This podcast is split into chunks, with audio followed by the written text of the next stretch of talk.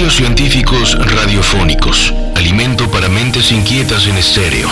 Historias naturales. Investigaciones peculiares. Descubrimientos sorprendentes. Narraciones desde las fronteras del saber colectivo que le ponen sabor a la semana. Porque a fin de cuentas la ciencia que no es comunicada es ciencia condenada al olvido. Amasemos juntos esa materia gris y hagamos bullir el elixir del conocimiento. Bienvenidos a Masaje Cerebral de Reactor. Buenas tardes, sabios y sabias escuchas eléctricos presentes en este momento en el altavoz y también aquellos que nos escuchan en el futuro. Esto es el Masaje Cerebral, su programa de jardinería quincenal aquí en Reactor. Pero de jardinería en la que hacemos brotar esas ideas frescas, en, en el programa en el que esperamos germinar su curiosidad y procuramos brindar el abono necesario para que esas enredaderas mentales florezcan cada vez más frondosas. Yo soy Andrés Coteiriar y me acompaña como de costumbre aquí el maestro Claudio Martínez. Ya saben que les estaremos atendiendo a través de Twitter bajo las identidades arroba y arroba claudífonos, siempre con ese hashtag masaje cerebral para que podamos discernir dentro del tropel de información que corre por esa red social eh, los mensajes que nos quieran hacer llegar, ¿no? Ahí nos pueden ir, ¿qué, qué nos pueden ir haciendo, Claudio? Pues ahí pueden llegar sus comentarios, sus dudas, quejas, mentadas y eh, recordarles que además del hashtag masaje cerebral estamos subiendo los episodios una semana después en las plataformas de audio de su preferencia. Entonces sepan, sepan que pueden escucharnos después. Si se han perdido los episodios previos del masaje cerebral, que ya llevamos varios, échense un clavadito a buscar otros temas curiosos, otros temas interesantes que siempre se comparten aquí en este espacio que es de ustedes. Y también si tienen sugerencias, ahí mismo en el hashtag masaje cerebral, díganos, me latería que se hablara de...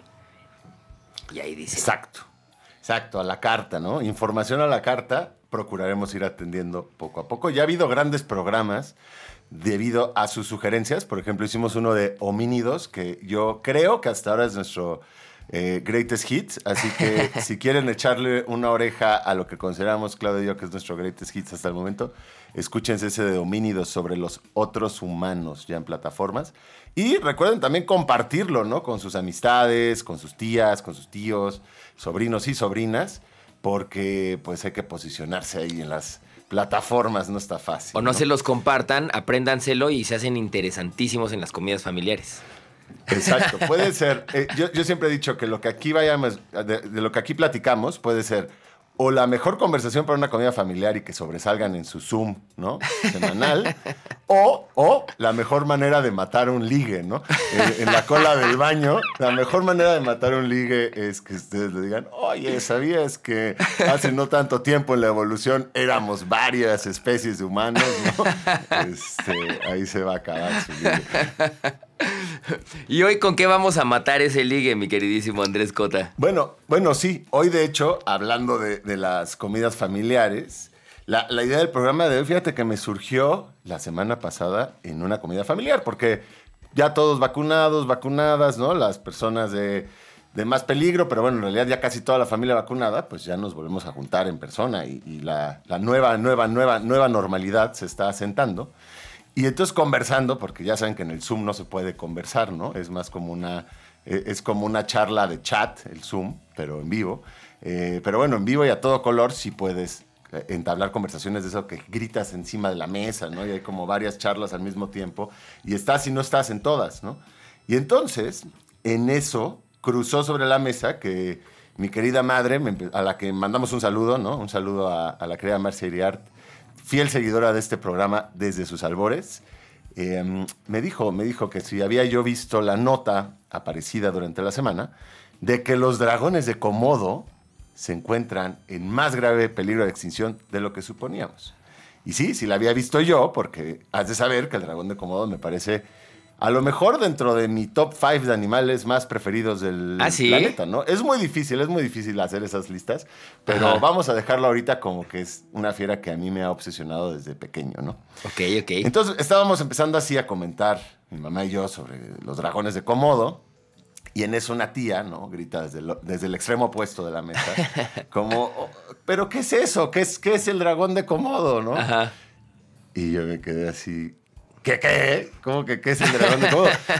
Y entonces hubo un momento de eso que las pláticas, las charlas en la mesa de pronto bajaron tantito intensidad y se quedó esa pregunta, ¿no? Volando en el aire. Y me percaté, querido Claudio, que la mayoría de personas de mi familia no sabían que era un dragón de Komodo Ok. o tenían una vaga noción de lo que era un dragón de Komodo, ¿no? Ajá. Eh, bueno, vamos, no sabían dónde habitaba, no sabían, más allá de que, bueno, pues que era un animalote, ¿no? Y entonces dije, ah, caray, si mi propia familia ignora lo que es un dragón de Komodo, a lo mejor es momento de que empecemos a hacer más materiales de comunicación de la ciencia sobre el dragón de Komodo, ¿no? Más allá de lo que puedan de pronto ver en Planet Earth y una visión así sesgada, eh, aportarles, presentarles, introducirles esta fiera para que la empiecen a apreciar, ¿no? De la misma manera que yo la aprecio y que entonces, que entonces les pueda alarmar el hecho de que se encuentren en peor estado de extinción de lo que se suponía. Ok, ok. Me late. En- ¿Te Me- parece bien? me encanta. Entonces vamos a estar hablando aquí hoy de dragones de Komodo, de los verdaderos dragones, ¿no? Ajá. Del mundo, lo, lo más cercano que hay, digamos, en el mundo natural a, a un dragón, a esos dragones mitológicos. ¿no? De hecho, yo, yo, yo postularía que los dragones de Komodo son probablemente de los animales vivos en este momento, de los más cercanos a que pudieran haber sido incluidos en un bestiario eh, mitológico, ¿no? Porque son casi, son de esos animales que, que, si bien son reales, sus adaptaciones, ¿no? Y sus características son tan peculiares que casi parecen inventados, ¿no? Parece que alguien se los inventó. Es como el ajolote, digamos, que si un ajolote no existiera en la naturaleza, por cierto, si no saben lo que es un ajolote o a- lo saben a grandes rasgos, pueden escuchar nuestro episodio de los axolotls, ¿no? Dedicado al monstruo del pantano mexicano y comprender entonces por qué estoy yo diciendo esto. Como si un ajolote no existiera en la naturaleza, pues a lo mejor lo hubiera inventado Julio Verne, ¿no? A lo mejor sería un personaje en realidad Julio Verne. Bueno, Claro. el dragón de Komodo es algo similar, ¿no? Solo que para el otro lado. El, el ajolote es una gentil fiera del pantano. El dragón de Komodo es una bestia pleistocénica, ¿no? Ajá. Este, de los territorios de las islas tropicales del mundo. Diría yo, diría yo, Claudio, para ir recuperando ideas que ya hemos hablado en este, en este programa, lo más cercano a Godzilla, ¿eh? A lo mejor lo más cercano a Godzilla. Y les voy a ir diciendo por qué.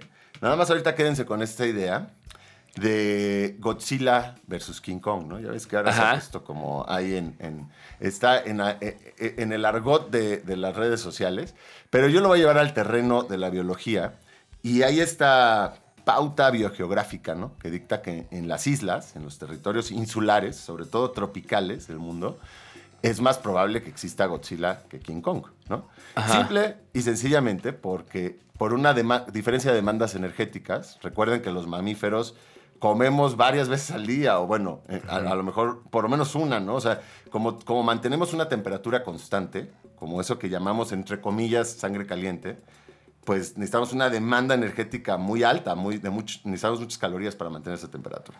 Los reptiles, los reptiles, no, no, los reptiles son poquilotermos, eso que llamamos así en, eh, en el lenguaje popular como de sangre fría, pues no, no son sangre fría, simplemente es que su temperatura depende de la del medio, no es constante. Y entonces como no la controlan internamente, pues necesitan menos intake calórico. Entonces te podrás Ah. imaginar que en un territorio pequeño, ¿no? O un territorio no necesariamente pequeño, pero que está acotado por defecto como es una isla, pues los recursos están limitados. Ok, ok. Y entonces los reptiles que necesitan menos demanda calórica tienden a hacerse más grandotes, mientras que los mamíferos tienden a hacerse más pequeños. Oye, an- antes, an- antes de, que, de que vayamos al corte, ¿puedes repetir la palabra que dijiste para explicar sangre fría? fría? Poquilotermos. Poquilotermos. Poqui- poquilotermos o ectotermos. Y ya para irnos al corte, y para no abandonar una tradición de este programa, mi querido Claudio, Venga. vamos a dejarte una pregunta. Ya que estamos re, retomando a Godzilla, ¿no? y ahí échenos ustedes también, manifiéstense en redes sociales, arroba coteriart, arroba claudífonos, hashtag masaje cerebral, y díganos, igual que Claudio nos va a decir, ¿cuál era el principal poder de Godzilla?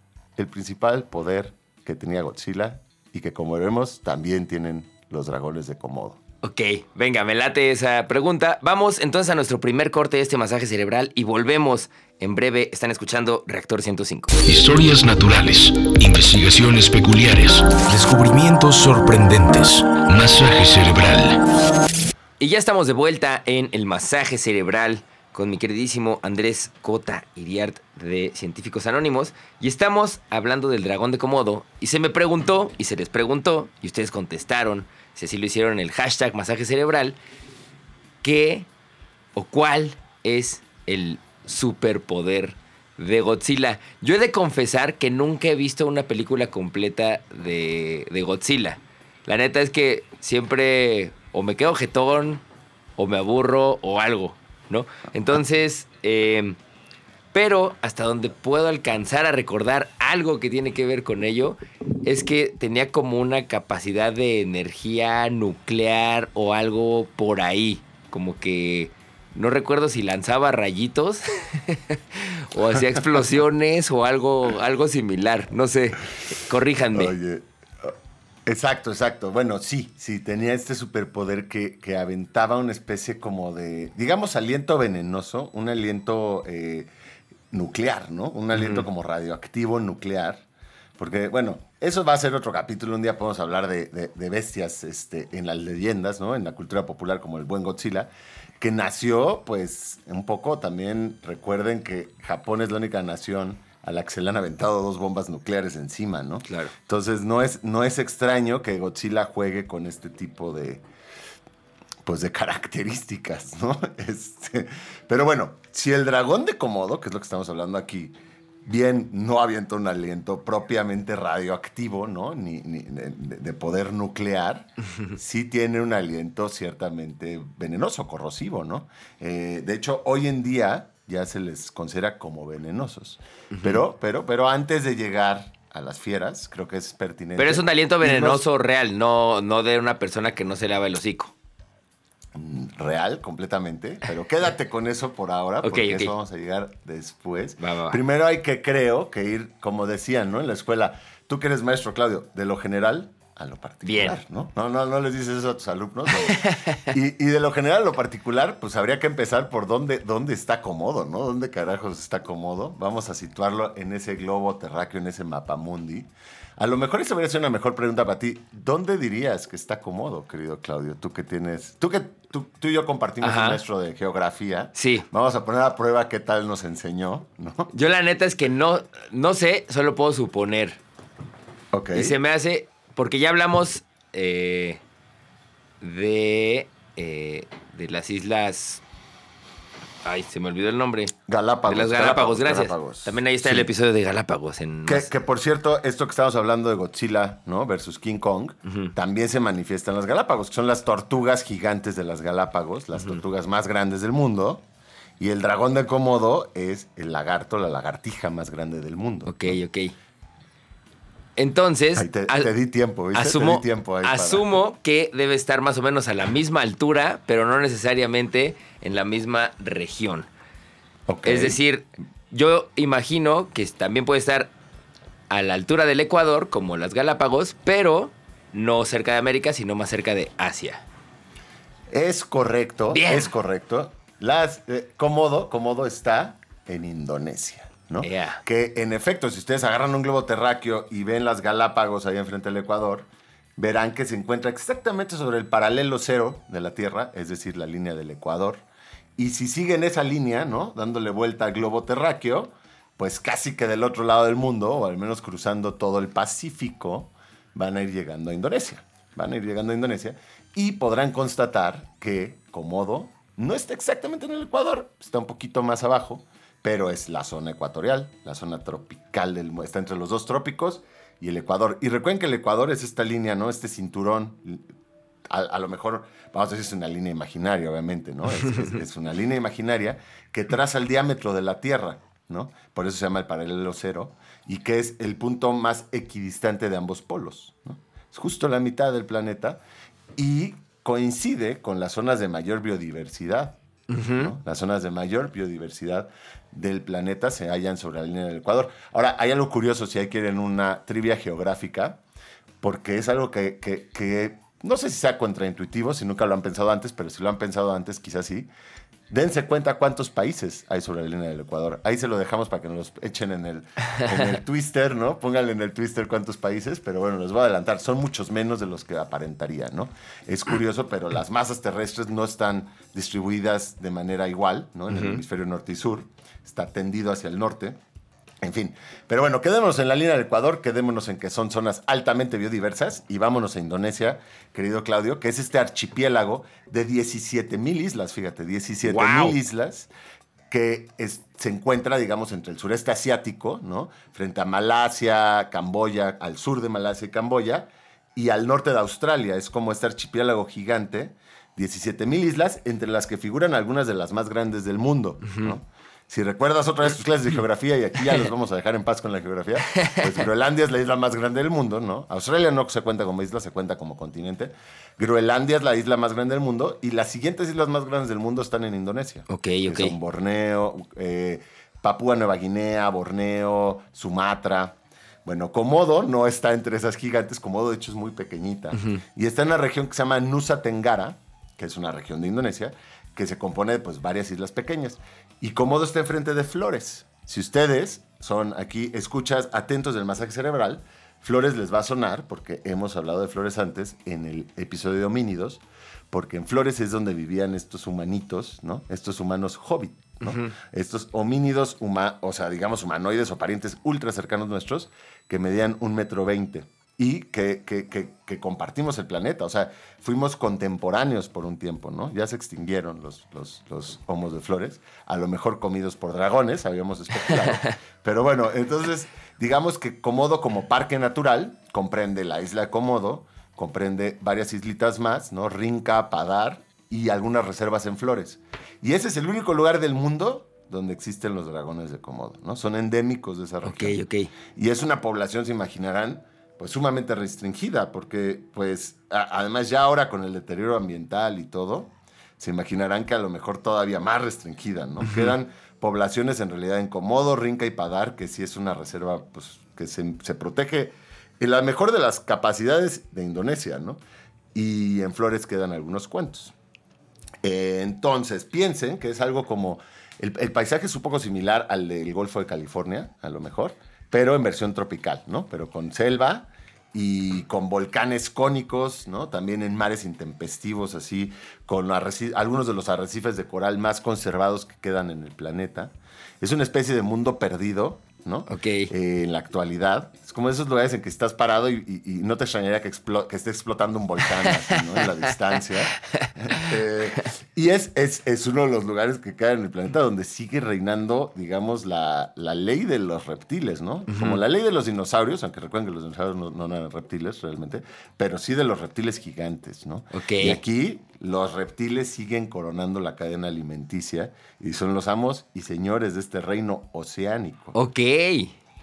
Así que ahí está el lugar, ahí es donde nos vamos a ir metiendo poco a poco. Y les voy a dejar con algo, que es los primeros reportes que hubo de estos dragones de Komodo, que son varanos, ¿no? Varanos comodensis, el nombre científico. Son de 1900, alrededor de 1900, 1910. Son los primeros reportes occidentales, ¿no? Obviamente en China, en toda esa región del planeta. Ya los topaban. llamamos el lejano oriente, que en realidad es donde está la mayor parte del mundo. ¿no? Este, claro que ya los conocían, ¿no? A lo mejor de ahí vienen eh, parte de la mitología de los dragones chinos, ¿no? Se, se sustenta en, en estos dragones de Cómodo. Digo, los dragones chinos creo que no, no soy tan versado en criptozoología, ¿no? Pero Los dragones chinos parecen robarse elementos de varios lados, pero definitivamente los dragones de Cómodo fungían como parte de. Ok. Entonces, si te parece bien, ahora sí de vuelta, de vuelta, ahora sí hablamos de su aliento venenoso. Venga, ¿no? me late. Pues vamos a este segundo corte del masaje cerebral. Están escuchando Reactor 105. Ciencia que no es comunicada es ciencia condenada al olvido. Esto es masaje cerebral. Les damos la bienvenida de vuelta aquí en este masaje cerebral de reactor, en el que estamos hablando del mundo perdido, en el que estamos hablando de los dragones de Komodo. Bueno, vamos a empezar a hablar de los dragones de Komodo. Más bien estuvimos hablando de dónde habitan, ¿no? Dónde viven. Y es en esta región de Indonesia llamada Nusa Tenggara, Komodo, Rinca, Padar y Flores. Y aquí viven estos animales que son lo más cercano a una fiera mitológica que existe en la actualidad, ¿no? Em, te voy a decir, lo de, lo- vamos a ir llegando al aliento venenoso, pero primero sepan que son enormes, ¿no? Son las lagartijas más grandes del mundo, los lagartos más grandes del mundo. Los machos pueden llegar a medir hasta 3 metros y medio de largo. Oye, a ver, quiero Así hacer que- una, una pregunta. ¿El cocodrilo. ¿El cocodrilo es un lagarto? Bueno, es que ahí están ya los nombres coloquiales, ¿no? O sea, Ajá. a veces se les dice lagarto americano, pero cuando yo estoy usando aquí el término lagarto, me estoy refiriendo como a lagartija. Lo que pasa es que lagartija suena ya directamente, te hace una sinapsis, ¿no? Y piensas en, Ajá, en un- en la lagartija aquí de la banqueta. Imagínense una lagartija de banqueta, pero el tamaño de su coche, ¿no? Ese es más o menos un dragón de Komodo. Son realmente titánicos. Tres metros y medio, ya en vivo y a todo color, pues te- sí, o sea, Hijo, qué cosa. no te puedo explicar qué, qué poder de fiera. No, qué miedo. Ha- ha- Hay dimorfismo sexual, ¿no? Las hembras son un poco más pequeñas, pero cuando te digo poco más pequeñas, siguen midiendo dos metros, ¿no? Siguen midiendo dos metros y medio de largo. O sea, siguen siendo mucho más grandes que la mesa del- del comedor que se puedan imaginar, ¿no? Y es un reptil, ¿no? Tienen lengua bífida, como las serpientes.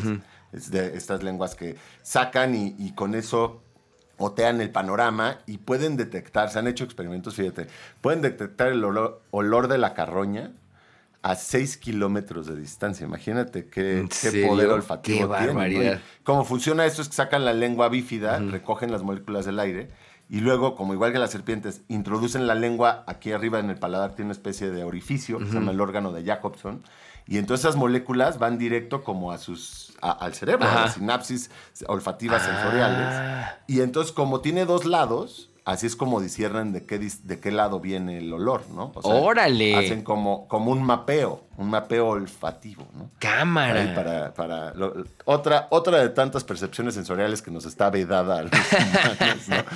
Pero bueno, déjame decirle rápido que en Komodo no solo viven varios miles de estos. A- Hay quien les llama comedores de humanos, ¿no? O sea, Ajá. la literatura es divertido porque, por ejemplo, Douglas Adams, a quien quizá recuerden por la guía del autoestopista galáctico, ¿no? Claro. Este, este personaje, este gran escritor británico y satirista británico que también estaba en Monty Python. Bueno, él tiene un libro que me parece fundamental que se llama Last Chance to See, ¿no? Que es como sobre los animales en peor peligro de extinción en los 80s que él fue a visitar. Y entre muchos lugares fue a Komodo. Y claro, con este humor de tipo Monty Python, ¿no? Él todo el tiempo se está refiriendo a este sitio como donde, donde están los comedores de humanos, ¿no? Bueno, Komodo, no un lugar, o sea, la isla no contenta con poseer varios miles de estos de potenciales comedores de humanos, es también uno de los lugares con más serpientes venenosas del planeta, ¿no? Cámara. Con, con una densidad más alta de serpientes venenosas del planeta. Hay cobras escupidoras, hay cobras de bambú, hay víboras de Russell. O sea, Bueno, es otra de es esas, un- un- otra de esas puertas al infierno, ¿no?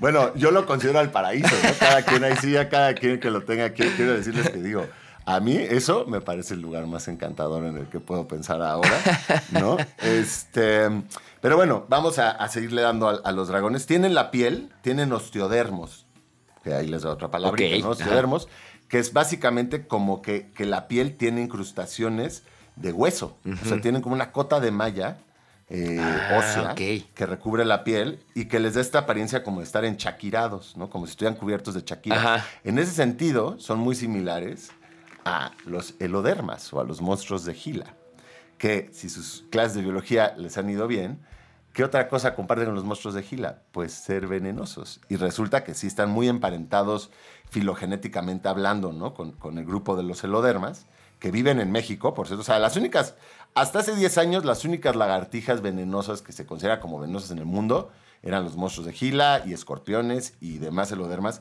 que viven entre la frontera de Estados Unidos, ¿no? De México con Estados Unidos y Guatemala. Oye, a ver, ahí ¿no? déjame te paro. Dijiste escorpiones y estábamos hablando. Escorpión en lagartija, ¿no? Ah. Escorpión, es que lo digo porque pues si hay gente que tiene familia en Morelos o en Chiapas o en Oaxaca, así es como le llaman a la especie de eloderma mexicana, el escorpión. Ah, ok.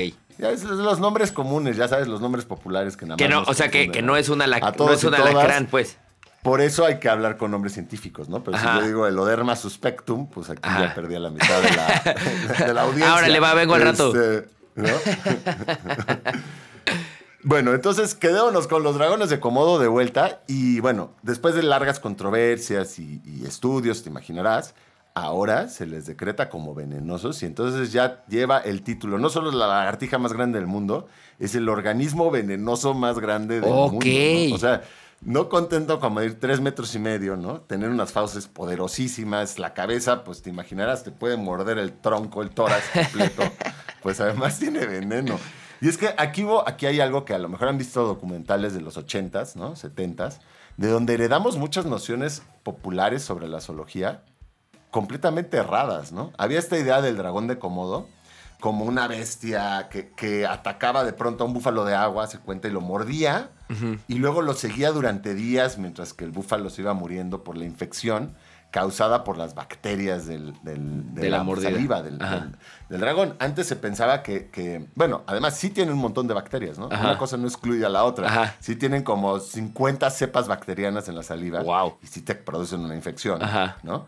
Pero, pero esta idea de- del cazador como timorato, que sigue la presa nada, o sea, en realidad matan a las presas muy rápido en general. Obviamente un búfalo de agua es más grande, ¿no? Y- Ajá. Pero, pero esos documentales que nos contaban el mundo natural daban estas nociones como los lemmings, ¿no? ¿Se acuerdan de los lemmings que todos pensamos y todas pensamos que se suicidan en masa en, en las islas? ¿No? Hay hasta un videojuego que se llama Lemmings, que es este, y que son estos como parecen, son roedores, ¿no? Parecen como, como hámsters, hace cuenta, imagínense, que según es- eh, eh, estos documentales se suicidan en masa. Y luego salió a la luz que eso lo hicieron deliberadamente los do- documentalistas con un helicóptero espantando a los lemmings No. para que se tiraran así en masa. ¿Neta? Pero bueno, durante décadas, durante décadas, esa noción se quedó ahí en la conciencia Sí, yo- yo- yo seguía con esa narrativa de en mi estos cabeza. roedores que, que, que, que como que, que limitaban su población con suicidios masivos. Ajá. Bueno, de igual manera, a los, los dragones de Komodo, pues durante mucho tiempo, digamos que lo que nos llegaba de información eran esos documentales y también propagaron muchas este, nociones, digamos, no directamente falsas, pero amañadas. ¿no? Ajá. Ok, ok. Y la verdad, la verdad es que en general los dragones sea, tienen una cola también gigante. Es como si fuera, como que si los ves de perfil, tienen las patas cortitas, ¿no? Con garras, pero, pero se, se desplazan de manera que parece una sola línea. O sea, su cabeza, su cuello y su cola erguida van en una sola línea. Es como una especie de ariete, ¿no? Reptiliano. Eh, y entonces atacan con la cola, atacan con las garras y con la boca. Y a la mayoría de presas, de hecho, las matan en el acto, ¿no? O sea, se comen todo lo que hay en la isla, ¿no? Decía Douglas Adams que resulta que en esta isla todo está amenazado menos los dragones, ¿no? Porque todo es parte del menú de los dragones. Y pues en las islas, digo, comen sobre todo venados, jabalíes, macacos, hay macacos cangrejeros. Y, y de ahí para abajo, ¿no? Bueno, hay aves, ¿no? Y también se comen un ave si la cazan o no. Pero el caso es que si un dragón de estos agarra un macaco, te imaginarás, en una tarascada lo estampa contra un árbol, ¿no? Contra una piedra y pues Y ya. se lo traga completo, ¿no? No, no ¡Guau! necesita- Eh, de hecho, a veces estampan tan fuerte las cosas contra los árboles que tumban el árbol, ¿no? Órale. Y bueno, como te podrás imaginar, como te podrás imaginar, pues, pues sí ha habido, sí ha habido sus, sus un par de, de- de eventos letales con los humanos. Ajá, ¿no? claro. Eh, pero bueno, si quieres ahora que volvamos, nos metemos ya más a ese terreno. Venga, me late. No, sí, yo no sé cómo puedes seguir creyendo que es un paraíso, un lugar en el que puedes correr riesgo de morir por la- con que te azote un dragón contra un árbol. Ah, bueno, ojalá, o sea, ya, ya cada vez es más. Eh, de hecho, ahora, como vamos a platicar ahorita, ya es presa del turismo masivo, como. ¿no? Ajá, Entonces te imaginarás que ya está, está difícil. claro. Bueno, vamos a este último corte del masaje cerebral y volvemos aquí en Reactor 105. Estás escuchando Masaje Cerebral de Reactor. Bien, ya estamos de vuelta en el masaje cerebral, en el último bloque de este masaje cerebral, en el que nuestro queridísimo Andrés Cota nos está platicando de esta bestia fascinante llamada el dragón de Komodo. Y pues ya nos dejó espantados porque dice que, que te pueden azotar contra un árbol y ya hasta ahí tu vida. Oye, oye, pero, pero, pero bueno, no, en realidad te voy a decir una cosa. Hay, hay en Comodo y en Rinca hay población humana. Son poblados relativamente pequeños, pero digamos, en, Com- en Comodo el poblado ha de rondar como los 2.000 habitantes. En Rinca otros 1.000. Y estos han coexistido con los dragones durante decenas, cientos de años. De hecho, hay una cosa mitológica que ellos en, la- en su mitología se consideran hermanos. Consideran que el dragón de Komodo y el humano son hermanos. Órale. Son, son especies hermanas. Eh, y bueno, coexisten con ellos. O sea, eso dicho, sí, sí puede haber, sí ha habido ataques. Ha habido muchos ataques a los, digamos, a los remanentes humanos, a los cadáveres, ¿no? Mm. O sea, porque estos animales, digamos, no son nada selectivos, cazan y se comen lo que puedan, incluida la carroña, ¿no? Y entonces, eh, justamente en algunos en- eh, eh, entierros ahí en Comodo y Rinca, pues a veces van y desentierran al, al recién fenecido, ¿no? Este, Exhumando porque, gente. Como decíamos, su lengua, su lengua puede oler la carroña a 6 kilómetros de distancia, imagínate. Y luego son capaces, en una sola comida, de consumir el 80% de su peso. ¿Qué? Es como si tú, si es como si tú te comieras, no, eso sí es mal del No, sí puerco y está- no. está tú te comes, atascadísimo. uh, uh, unas tortas, un- unas, unos 60 kilos de tortas, ¿no? Este. ¡Wow! Sí, o sea, junto con las serpientes, digamos, después de las serpientes, son de los animales que pueden consumir más en una sola comida. Y luego te imaginarás que después de eso, pues quedan ahí con el mal de puerco inactivos tumbados al sol, Ajá. ¿no? Durante un mes. O sea, pueden pasar un mes antes Claro. de la siguiente comida de ese tipo, ¿no? Que es lo que decíamos que abona a esto de que en las islas los, los reptiles puedan hacerse gigantes, ¿no? Eh, y los mamíferos tienden a hacerse enanos. De hecho, también se comen a los de su propia especie, ¿no? También hacen canibalismo. Eh, muchos animales hacen canibalismo, pero, pero bueno, estos definitivamente. Y es curioso porque las madres, ¿no? Son, son muy entregadas. Hay un cuidado del nido eh, muy férreo. Más o menos cuidan el, el nido por seis meses, durante los cuales no comen. Imagínense, dejan de comer seis meses, incluso de tomar agua, por cuidar su nido. Y es curioso porque cuando es la época reproductiva, ¿no? Las madres ya cargadas, gestantes, em, buscan un lugar donde cavar su nido y antes de hacer su nido, que va a ser el oficial, cavan túneles falsos alrededor, cavan dos o tres túneles falsos como para despistar Ajá. a posibles depredadores, Órale. ¿no? Y luego ya ponen sus huevos y cuidan el nido, imagínate, casi, o sea, varios meses. Y al final, ya que van a, ya que van a eclosionar, quién sabe por qué, no, no, no, no se quedan a verlos nacer, digamos, ¿no? Como que apisonan el, pi- apisonan el nido, quitan toda huella, echan un poco de hojarasca, ¿no? Para que no parezca que ahí hay nada y ya se van. Y nacen las crías. Y fíjate esto, las crías, en cuanto nacen, se suben a la copa de un árbol. Y pasan los primeros meses de vida trepados ahí arriba para que no se los vaya a comer Órale. un adulto, ¿no? Sí, entonces pasan una curiosa cosa, como que de chiquitos, sus primeros meses de vida son arborícolas y ahí comen insectos, ¿no? Caracoles, eh, invertebrados, lagartijas pequeñas. Y ya que tienen un tamaño considerable como para ¿no? valerse en el tú a tú, este, o, o- o- o poder correr realmente rápido, pues ya bajan a tierra y empiezan su, su, su vida, su, empiezan su vida. Y, y poco a poco también tienen confrontaciones. No sé si tú has visto videos, pero les recomiendo mucho cuando acabe este masaje cerebral que se echen un youtubazo de, de peleas de dragones de Komodo. Sí, lo voy a hacer. Son impresionantes. Ya me vi. ¿eh? O sea, en la época reproductiva, pues sí, estos machos titánicos se agarran y como que es como una danza, ¿no? Como que luchan Ajá. cuerpo a cuerpo.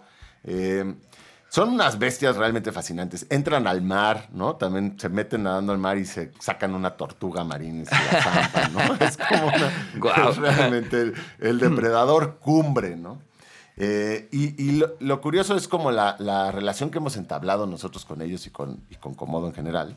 Porque cuando fue Douglas Adams, fíjate que se estilaba algo, ¿no? Y esto es a finales de- del siglo XX, digamos, en, en 1990 todavía, se estilaba algo que hoy en día a mí me parece francamente surrealista y, pésima idea, que es que se hacían circos en Komodo, o sea, para, para atraer al turismo, eh, los pobladores, digamos, llevaban cabras que colgaban de los árboles en una especie de circo romano improvisado, así como un auditorio con, ¿no? te imaginas, este, sus gradas de tablas, ¿no? así como un palenque costeño, igual, pero colgaban cabras vivas para que los dragones llegaran Y se las comieran. comieran y ese era el espectáculo. Como en Jurassic Park. espectáculo de la, de la- ándale, sí, tal cual.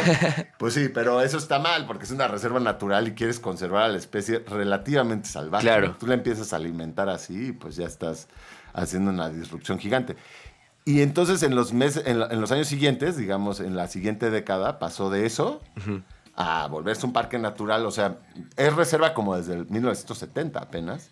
Y ya como reserva de la biosfera y, ¿no? Este, de esto de la UNESCO, este, bla, bla, bla, bla, bla, desde hace poquito. Y entonces les empezó a proteger más y cambió un poco el paradigma y el ecoturismo y hay que ver sin participar. Pero bueno, empezó a crecer el turismo en esa zona del mundo, querido Claudio, y en el mundo en general. Recuerden que hoy en día el Everest, ¿no? el pico más alto del mundo, es un destino ultraturístico de alguna manera, porque en los tres o cuatro días que se puede llegar a la cumbre, o los mejores días del clima, pues de pronto se hace fila, fila de 300 personas ¡Wow! para que te toque tocar la cumbre, ¿no? Es una locura, está pésimo eso. Bueno, los humanos así hemos transformado todo, Ajá. ¿no? El turismo a la carta y, y las experiencias, este, digamos, salvajes. Y entonces se empezó a diversificar el turismo ahí en Komodo. Lo que lo salva un poco todavía es que no puedes llegar volando, no puedes llegar en avión, tienes que llegar a fuerza en barco, ¿no? Hay aeropuertos relativamente cerca, en, en Flores, pero no te quitas de encima que tienes que navegar unas 5 o 6 horas, a veces un día, depende de las corrientes.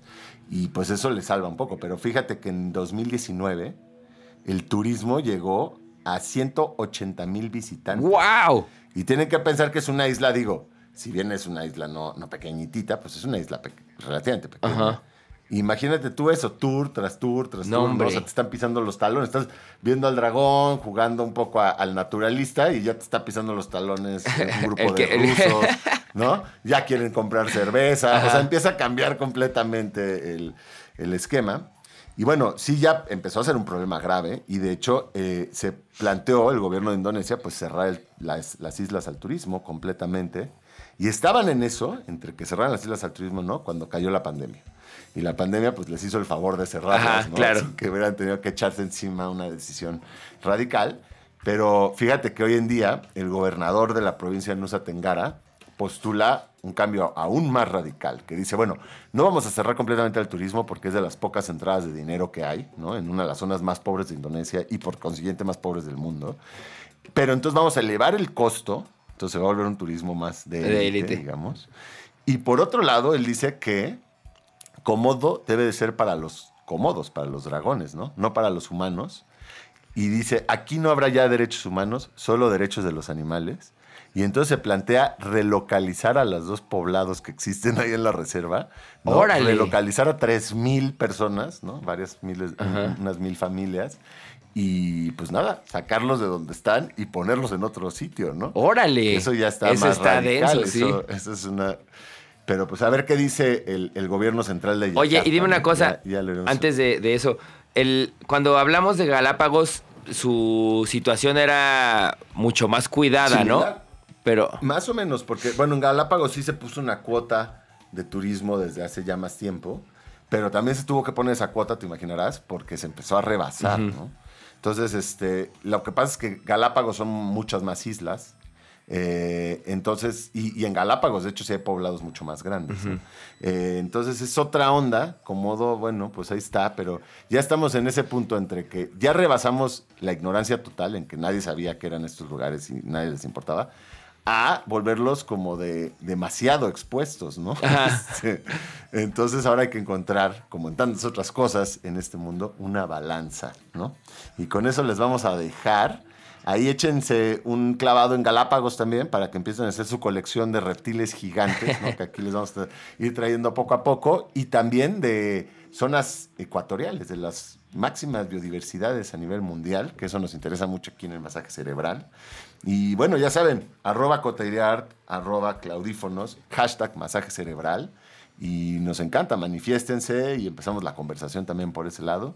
Y si usted, querido, querida Radio Escucha, futuro o presente, quiere más información, ya saben que siempre nos pueden echar un correo a científicosanónimos.gmail o vénganse a la página web científicosanónimos.org y desde ahí hay una forma de contacto también, ¿no?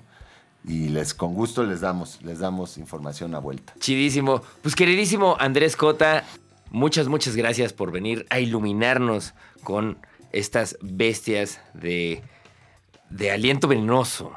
Aquí al masaje cerebral en Reactor. Nos escuchamos en un par de semanitas. Si quieren ir a escuchar más episodios, ya están arriba los anteriores en la plataforma de confianza. Vayan y busquen masaje cerebral. Muchas gracias por habernos prestado sus oídos. Nos escuchamos la próxima. Pase usted. Buena tarde. Esto fue todo el masaje cerebral por hoy. En la siguiente emisión continuaremos alimentando las mentes inquietas de la radio pública A través de Reactor